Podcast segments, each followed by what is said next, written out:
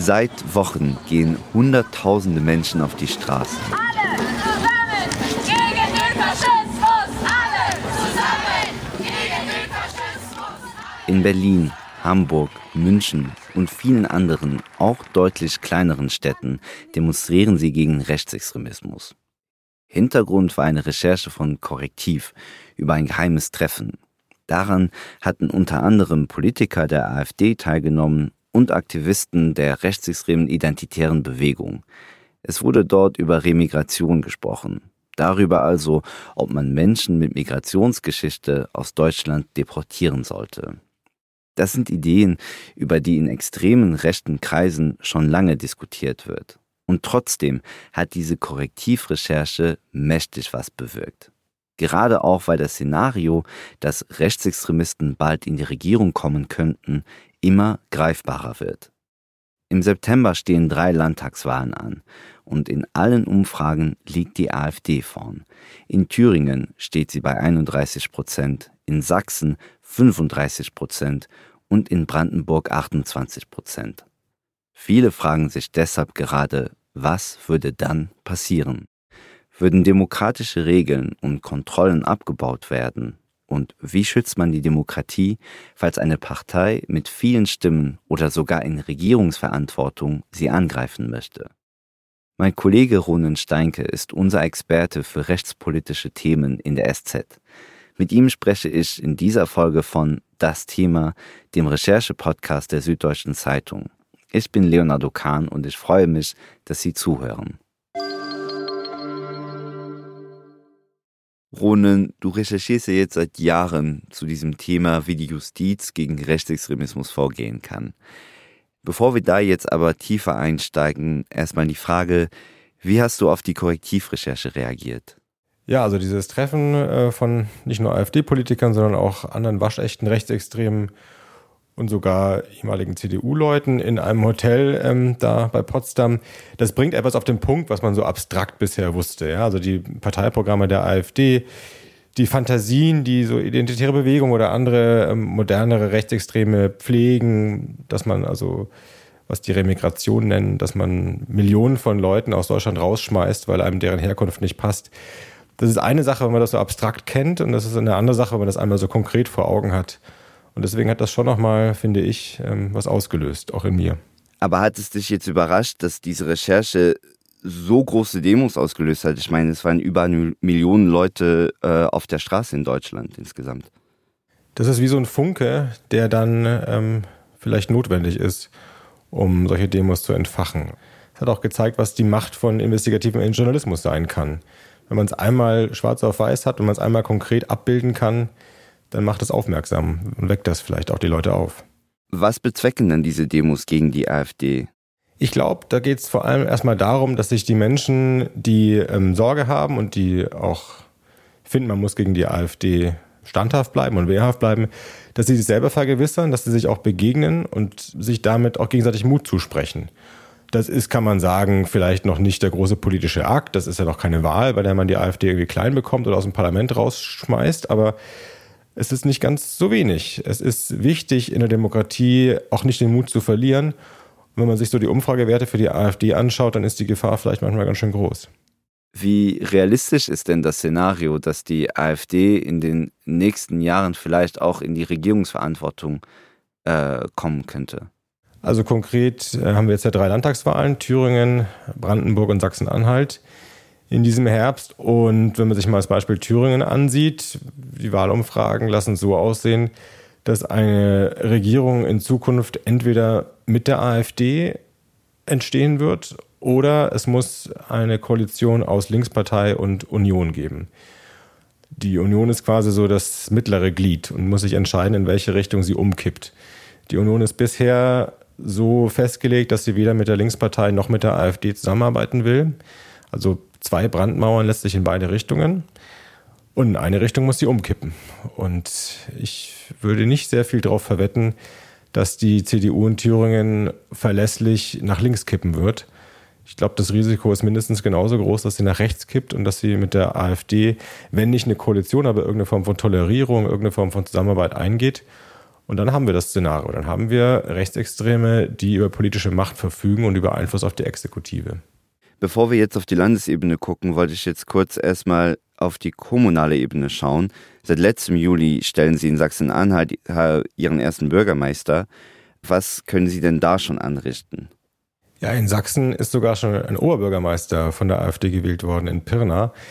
Da kann man eine Menge mit anrichten. Also auf kommunaler Ebene werden zwar keine Gesetze geschrieben, die Kommunen, Städte, Gemeinden sind ja nur in Anführungszeichen dafür da, Gesetze umzusetzen und sozusagen das, was auf hohen Ebenen beschlossen wird, dann in der Breite auch wirklich mit Leben zu füllen.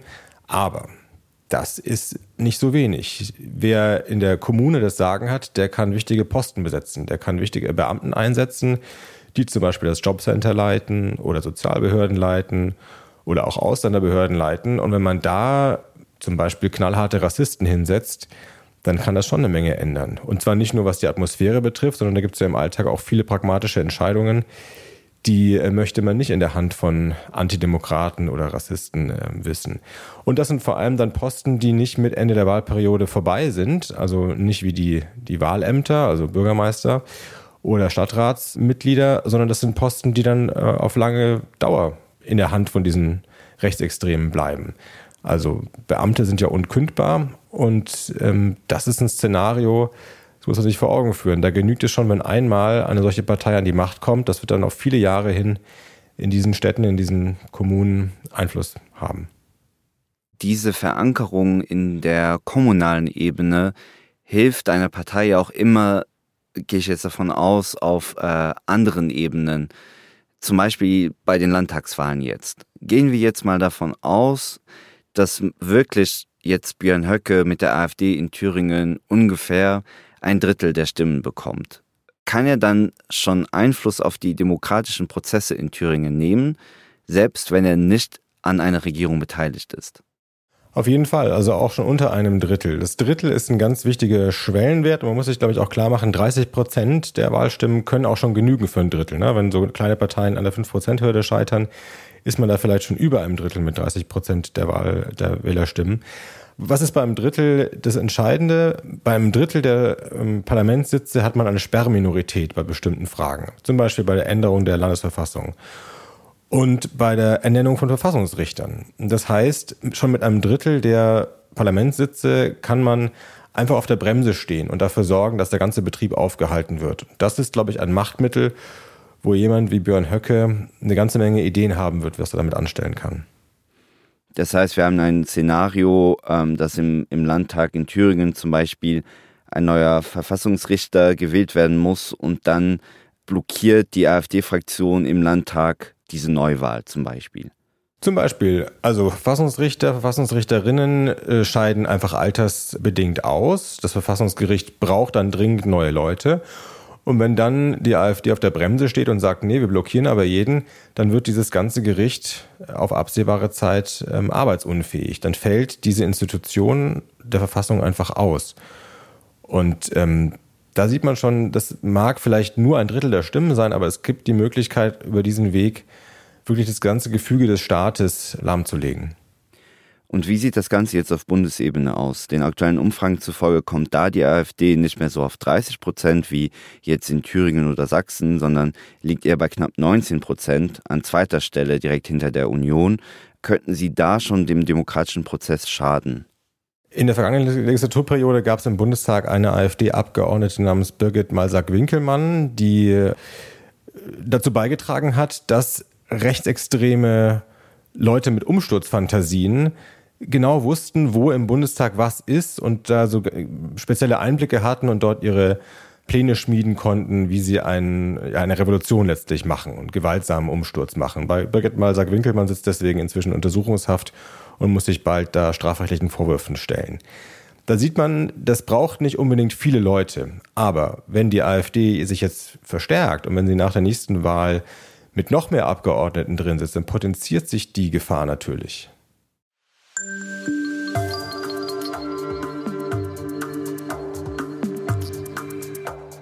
Soweit also ein paar Szenarien dazu, was passiert, wenn die AfD viele Stimmen gewinnt, aber nicht an einer Regierung in den Ländern oder im Bund beteiligt ist.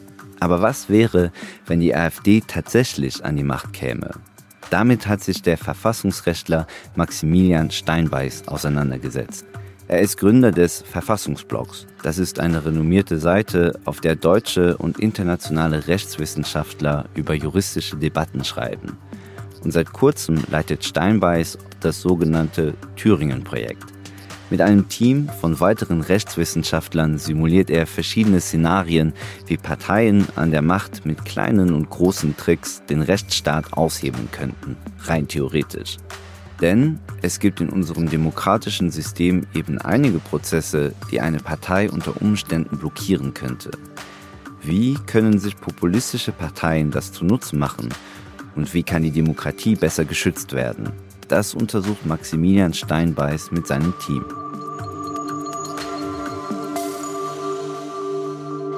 Also das Interessante an dem Szenario ist, dass Maximilian Steinbeiß nicht einen ähm, sabbernden, geifernden Hitler-Wiedergänger ähm, sich vorstellt. Ja, also wo man sich äh, an den Kopf fassen kann, den würden doch niemals äh, so viele Leute wählen, sondern der malt eigentlich eher einen leutseligen, freundlichen, weich daherkommenden, ähm, so nah bei Leut-Populisten.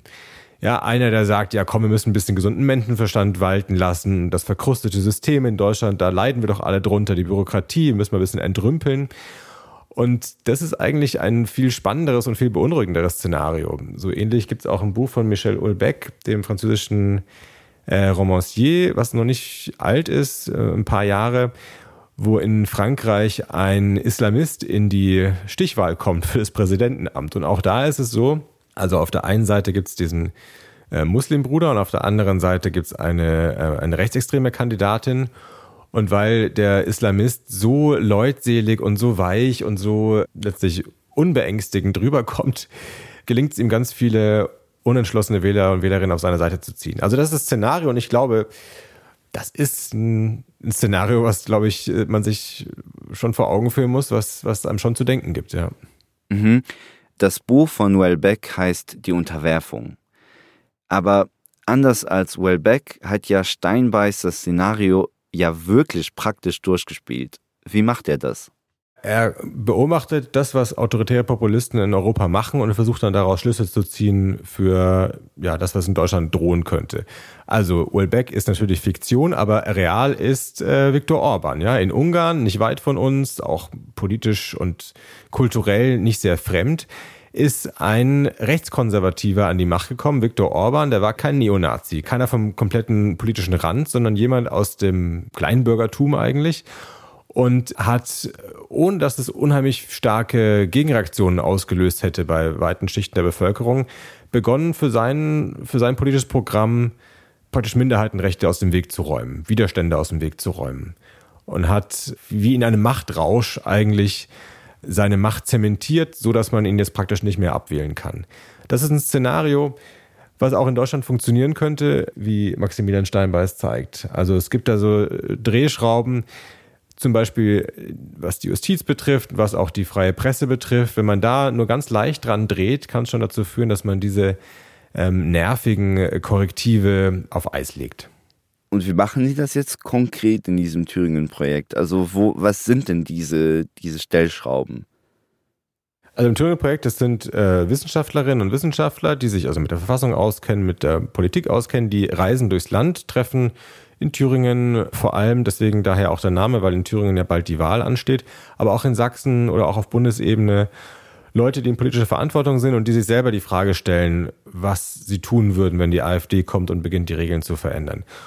Und sie studieren das, was in anderen europäischen Ländern ähm, vor sich geht. Und dann machen sie wie in einem Labor Szenarien auf und überlegen, ja, was könnte man denn machen, wenn man zum Beispiel stärkste Kraft in einem Bundesland ist. Das ist dann also in Thüringen sehr realistisch, dass die AfD die stärkste Kraft ist und äh, die CDU nur die zweitstärkste Kraft. Dann geht schon mal damit los, dass nach jedenfalls bisherigen Regeln die stärkste Fraktion immer den Landtagspräsidenten oder die Landtagspräsidentin stellen darf. Und alles beginnt mit der Wahl des Landtagspräsidenten. Davor geht gar nichts. Ein neuer Landtag kommt zusammen, dann braucht es erstmal jemanden, der sozusagen den Sitzungen vorsitzt äh, und das alles organisiert. Und der oder diejenige muss dann sozusagen Fairplay und ähm, eine dienende Rolle einnehmen, ja, für alle und das alles so ein bisschen moderieren. Aber was ist dann, wenn das jemand von der AfD ist? Was ist, wenn das jemand ist, der gar nicht interessiert ist an Fairplay, sondern der diese Machtposition äh, knallhart ausnutzen will? Und das sind so Szenarien, da läuft es am kalten Rücken runter, weil da sind wir tatsächlich nicht vorgefeit in Deutschland. Der größte Fokus liegt ja immer auf der Justiz. Warum? Die Justiz ist ähm, traditionell politikwissenschaftlich kann man sagen, der Vetospieler in jedem System. Also wir haben äh, eine Gewaltenteilung, wir haben das Parlament, was die Gesetze macht, wir haben die Exekutive, was die Gesetze umsetzt und wir haben als letztes in der Kette die Judikative, die Justiz, die das Ganze überwacht und notfalls korrigierend eingreift. Das ist also so, die Justiz hat das letzte Wort. Die Justiz ist deswegen, kann man sagen, der Vetospieler und wenn die äh, im Parlament, die Parteien beginnen, sich gegen Grundrechte zu versündigen oder Minderheiten ähm, zu, zu diskriminieren, dann kann die Justiz, in dem das letzte Wort hat, noch eingreifen. Und deswegen ist es oft so, dass die Justiz die erste Zielscheibe ist von Leuten, die den Staat wirklich umkrempeln wollen. Die versuchen dann erstmal diesen Vetospieler äh, zu schwächen, auszuschalten oder auf Linie zu bringen. Ähm, man sieht das in Polen, man sieht das in Ungarn und das Szenario ist auch in Deutschland ähm, durchaus denkbar. Das deutsche Bundesverfassungsgericht gilt aber im internationalen Vergleich ja eigentlich als, naja, besonders unabhängiges Gericht. Ist Deutschland dann im Vergleich weniger gefährdet? Ich weiß nicht, ob es als besonders unabhängig gilt. Die amerikanischen Verfassungsrichterinnen und Richter sind ja auf Lebenszeit gewählt, also so gesehen sind die eigentlich unabhängiger. Die ähm, können da, können sich auch frei entwickeln und auch ihre Meinung ändern und müssen nicht dann irgendwie über ihren Job äh, hinterher nachdenken. Aber das Bundesverfassungsgericht ist besonders mächtig im internationalen Vergleich. Also ich kenne keine anderes, äh, keine andere Demokratie, in der die Judikative einen so starken Einfluss hat. Das Bundesverfassungsgericht hat zum Beispiel über das Mittel der Verfassungsbeschwerde die Möglichkeit, also auf Eingaben von einzelnen Bürgerinnen und Bürgern ganz stark einzugreifen und ist da also auch sehr aktiv. Und gleichzeitig ist das Bundesverfassungsgericht im internationalen Vergleich gemäßigt. Also wenn man es mal mit dem Supreme Court in den USA vergleicht, im Supreme Court sitzen Richterinnen und Richter, die werden entweder von der einen oder von der anderen Seite nominiert. Das sind äh, jedenfalls zu Beginn klar parteimäßig zugeordnete Kandidaten. Und das sind auch Leute, die durchaus prononcierte Parteipositionen einnehmen. Ja, also knallharte Trump-Anhänger oder sehr progressive Leute.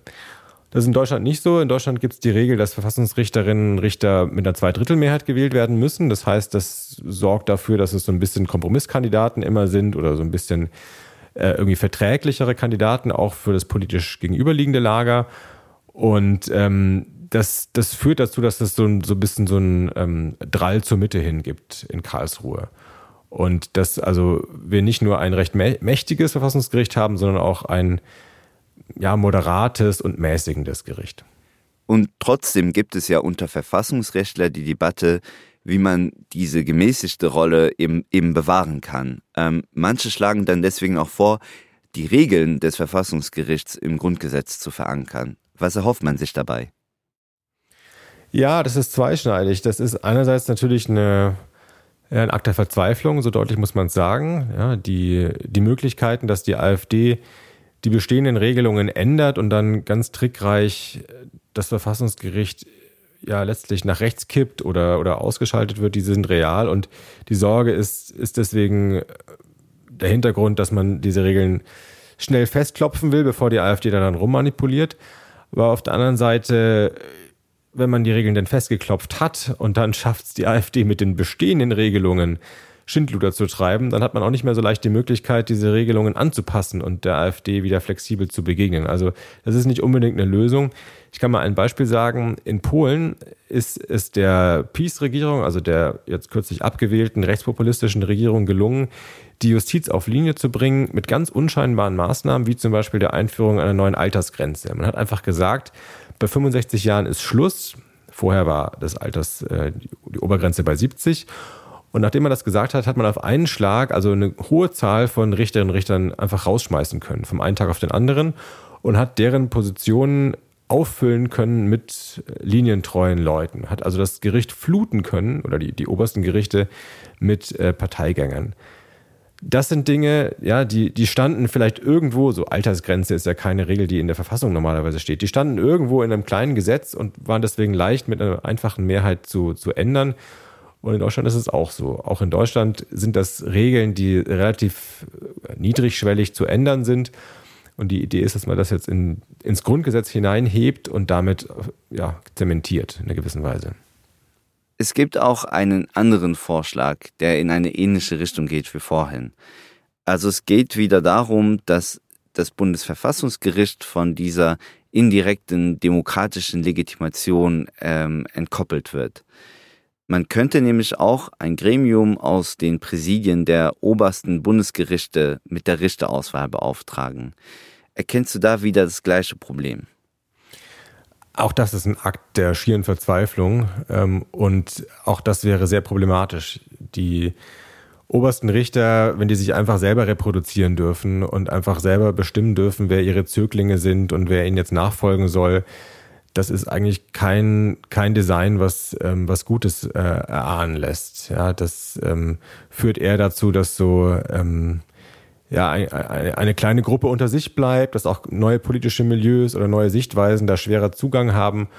Und ähm, das ist eine Form von Abschottung, die, die würde ich mir nicht wünschen.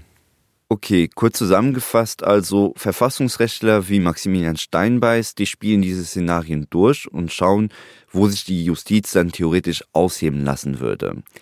Meine Frage, ist das denn nicht irgendwo auch gefährlich, weil sie schreiben ja die perfekte Anleitung für Populisten. Ja, das habe ich Maximilian Steinbeiß auch schon mal gefragt, ähm, aber es ist tatsächlich so, Björn Höcke oder, oder andere Strategen der AfD, die lernen da nichts Neues. Also die äh, sind ohnehin im Austausch mit ihren Gesinnungsgenossen in Ungarn oder auch in Polen ähm, oder auch in anderen äh, Teilen der Welt. Und äh, das ist eher, dass man deren äh, Gedanken mal an die Öffentlichkeit bringt und äh, die breitere Öffentlichkeit darauf hinweist und vielleicht auch Alarm schlägt, als dass man der AfD da wirklich Nachhilfe gibt. Und dann nochmal eine etwas andere Frage zum Komplex AfD und Justiz. Ähm, da gibt es ja einige Menschen, die sagen, wir dürfen gar nicht mehr lange zusehen, wie die AfD Mandate und Stimmen gewinnt, sondern sollten sie juristisch schon jetzt äh, vom politischen Wettbewerb und den Ämtern ausschließen. Also worauf ich hinaus will, äh, sie fordern ein AfD-Parteienverbot. Wie realistisch ist das denn aus deiner Sicht? Also, wenn es so ist, dass die AfD Pläne verfolgt, die Demokratie ja, abzuschaffen oder jedenfalls stark einzuschränken, und das heißt nicht nur, dass man bei Wahlen äh, manipuliert, sondern das heißt, dass man zum Beispiel die Rechte von Minderheiten beschneiden möchte, dass man die Pressefreiheit, dass man die Freiheit der Justiz beschneiden möchte. Wenn das so ist, und ich setze nochmal ein Fragezeichen dahinter, weil es ist vielleicht noch nicht geklärt, ob es überall in Deutschland bei allen Landesverbänden wirklich so ist. Aber wenn es so ist, dann ist das aussichtsreich. Dann sollte sich das Bundesverfassungsgericht in Karlsruhe, was dafür zuständig ist, das ansehen. Und ich wäre sehr dafür, dass man das mal macht. Also das ist eine Frage, die sollten wir nicht äh, leichtfertig, ähm, ohne da die ganzen Akten und die ganzen Erkenntnisse zu kennen, so entscheiden, sondern das sollten sich jetzt die zuständigen Leute mal dringend ansehen.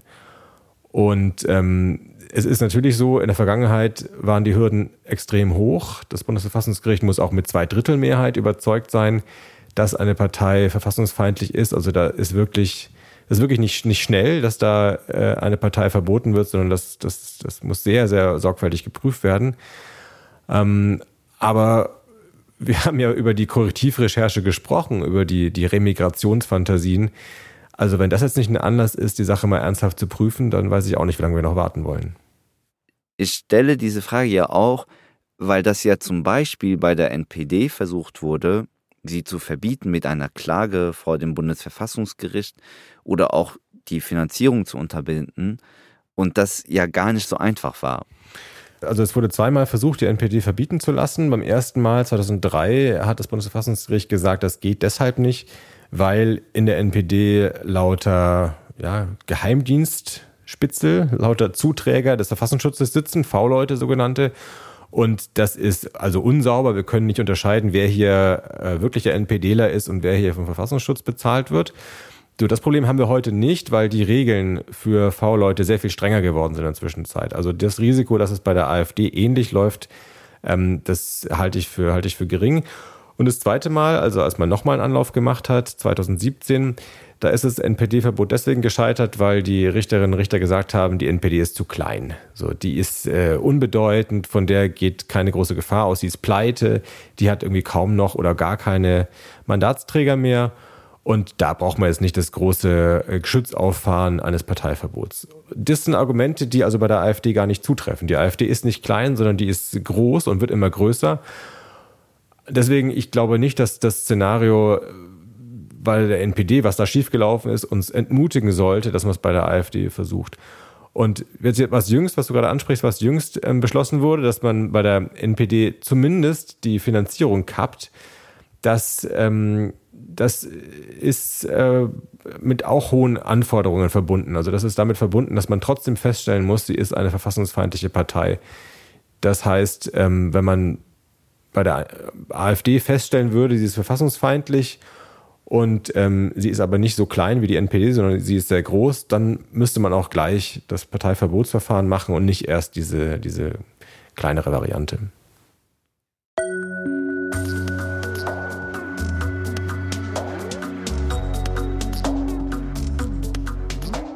Die Justiz könnte insgesamt also ein erster Angriffspunkt für rechte Parteien in einer Demokratie sein, aber auch ein Werkzeug, um extremistische Parteien zu kontrollieren. Viele Menschen fordern allerdings auch noch etwas anderes. Mehr politische Maßnahmen gegen rechtsextreme Parteien und Gruppen. Die Innenministerin Nancy Faeser hat dazu am 13. Februar ein Programm vorgestellt, das die Demokratie vor Rechtsextremisten schützen soll.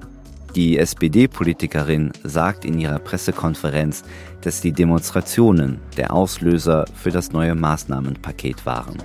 Viele Menschen sehen, dass es in diesem Jahr darum geht, zu verhindern, dass Rechtsextremisten wieder Macht und Einfluss gewinnen.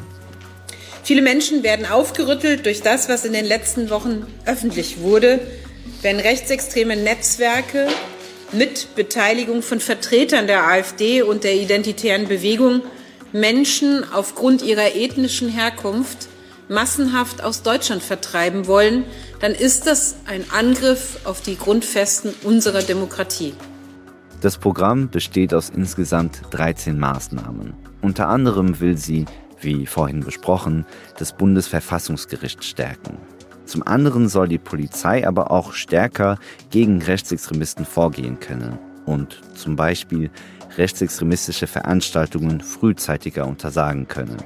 Außerdem sollen die Finanzflüsse der Gruppen schneller gekappt und die Waffengesetze verschärft werden. Denn die Gefahr von rechts ist groß das sieht mittlerweile auch der Verfassungsschutz. Mehr als 38.000 Personen gelten als rechtsextremistisch. Davon sei ein Drittel bereit, ihre politischen Ziele mit Gewalt durchzusetzen.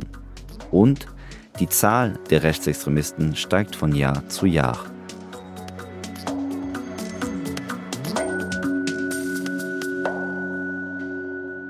Ronen, vorhin hast du das Thema ja ganz kurz angedeutet den Verfassungsschutz und die V-Leute innerhalb der NPD. Du hast den Verfassungsschutz unter der Führung von Hans-Georg Maaßen ja immer sehr kritisch gesehen.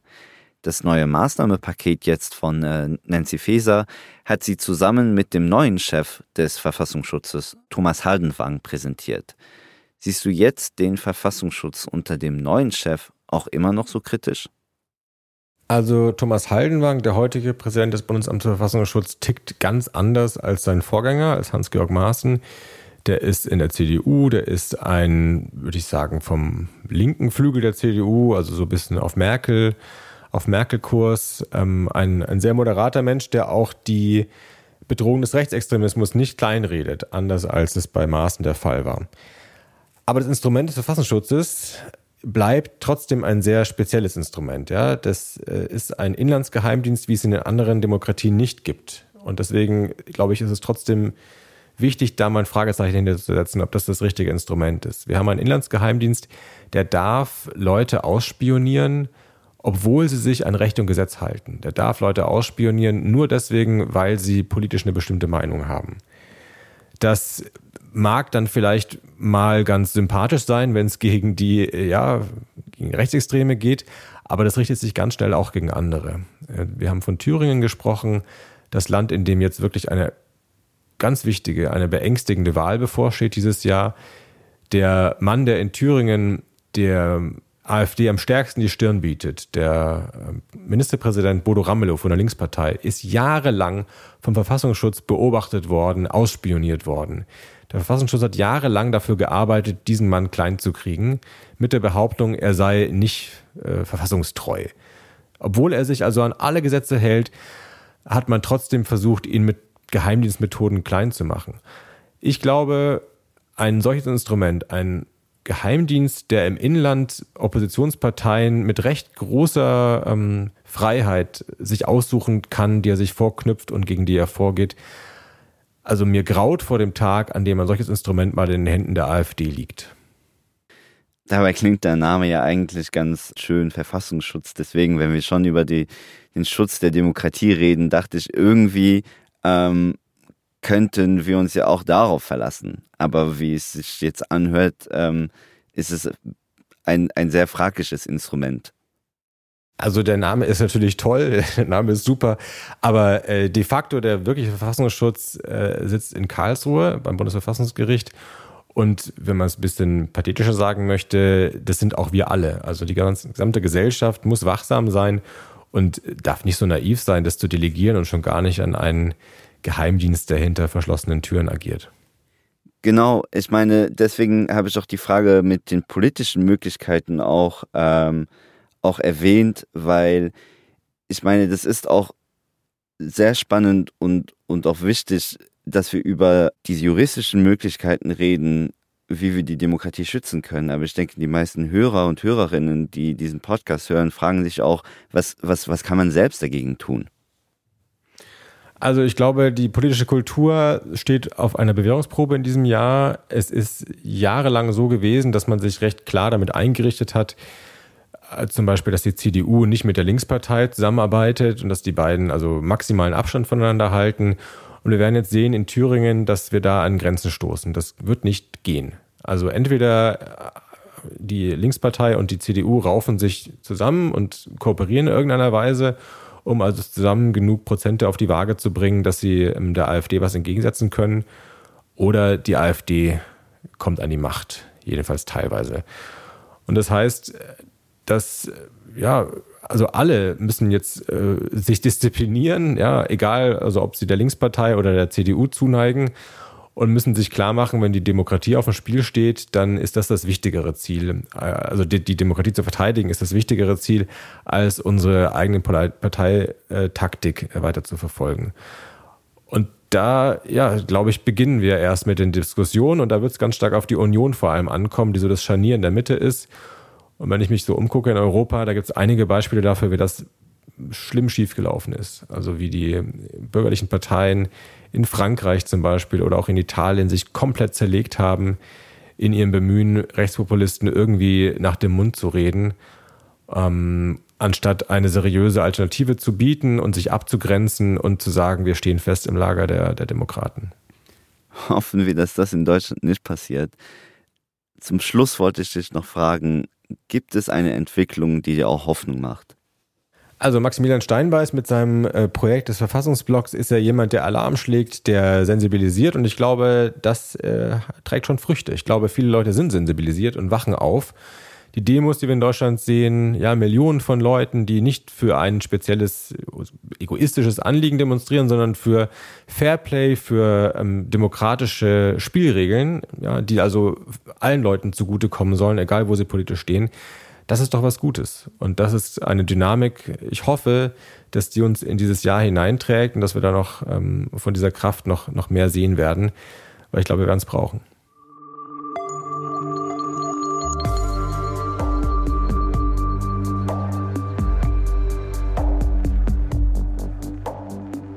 Das war Ronen Steinke, rechtspolitischer Korrespondent für die SZ in Berlin. Seinen Text über das Thüringen-Projekt, über das wir ja vorhin hier gesprochen haben, verlinke ich in den Show Notes. Und nachdem wir das Gespräch aufgenommen haben, hat Ronen Steinke noch eine wichtige Recherche veröffentlicht, auf die wir hier vorhin nicht eingehen konnten. Der Verfassungsschutz soll demnach ein neues Gutachten zur AfD erstellen, das die gesamte Partei als gesichert extremistische Bestrebung einstuft. Seit 2021 wird sie nur als Verdachtsfall des Rechtsextremismus eingestuft. Es geht wohl um den wachsenden Einfluss von Björn Höcke, um Rassismus und Autoritarismus in der AfD und auch ihr Verhältnis zu Russland. Link in den Show Notes. Diese Folge von Das Thema wurde produziert von Caroline Lenk, Vincent Vitus Leitgeb, Lars Langenau und mir, Leonardo Kahn. Vielen Dank fürs Zuhören. Bis bald.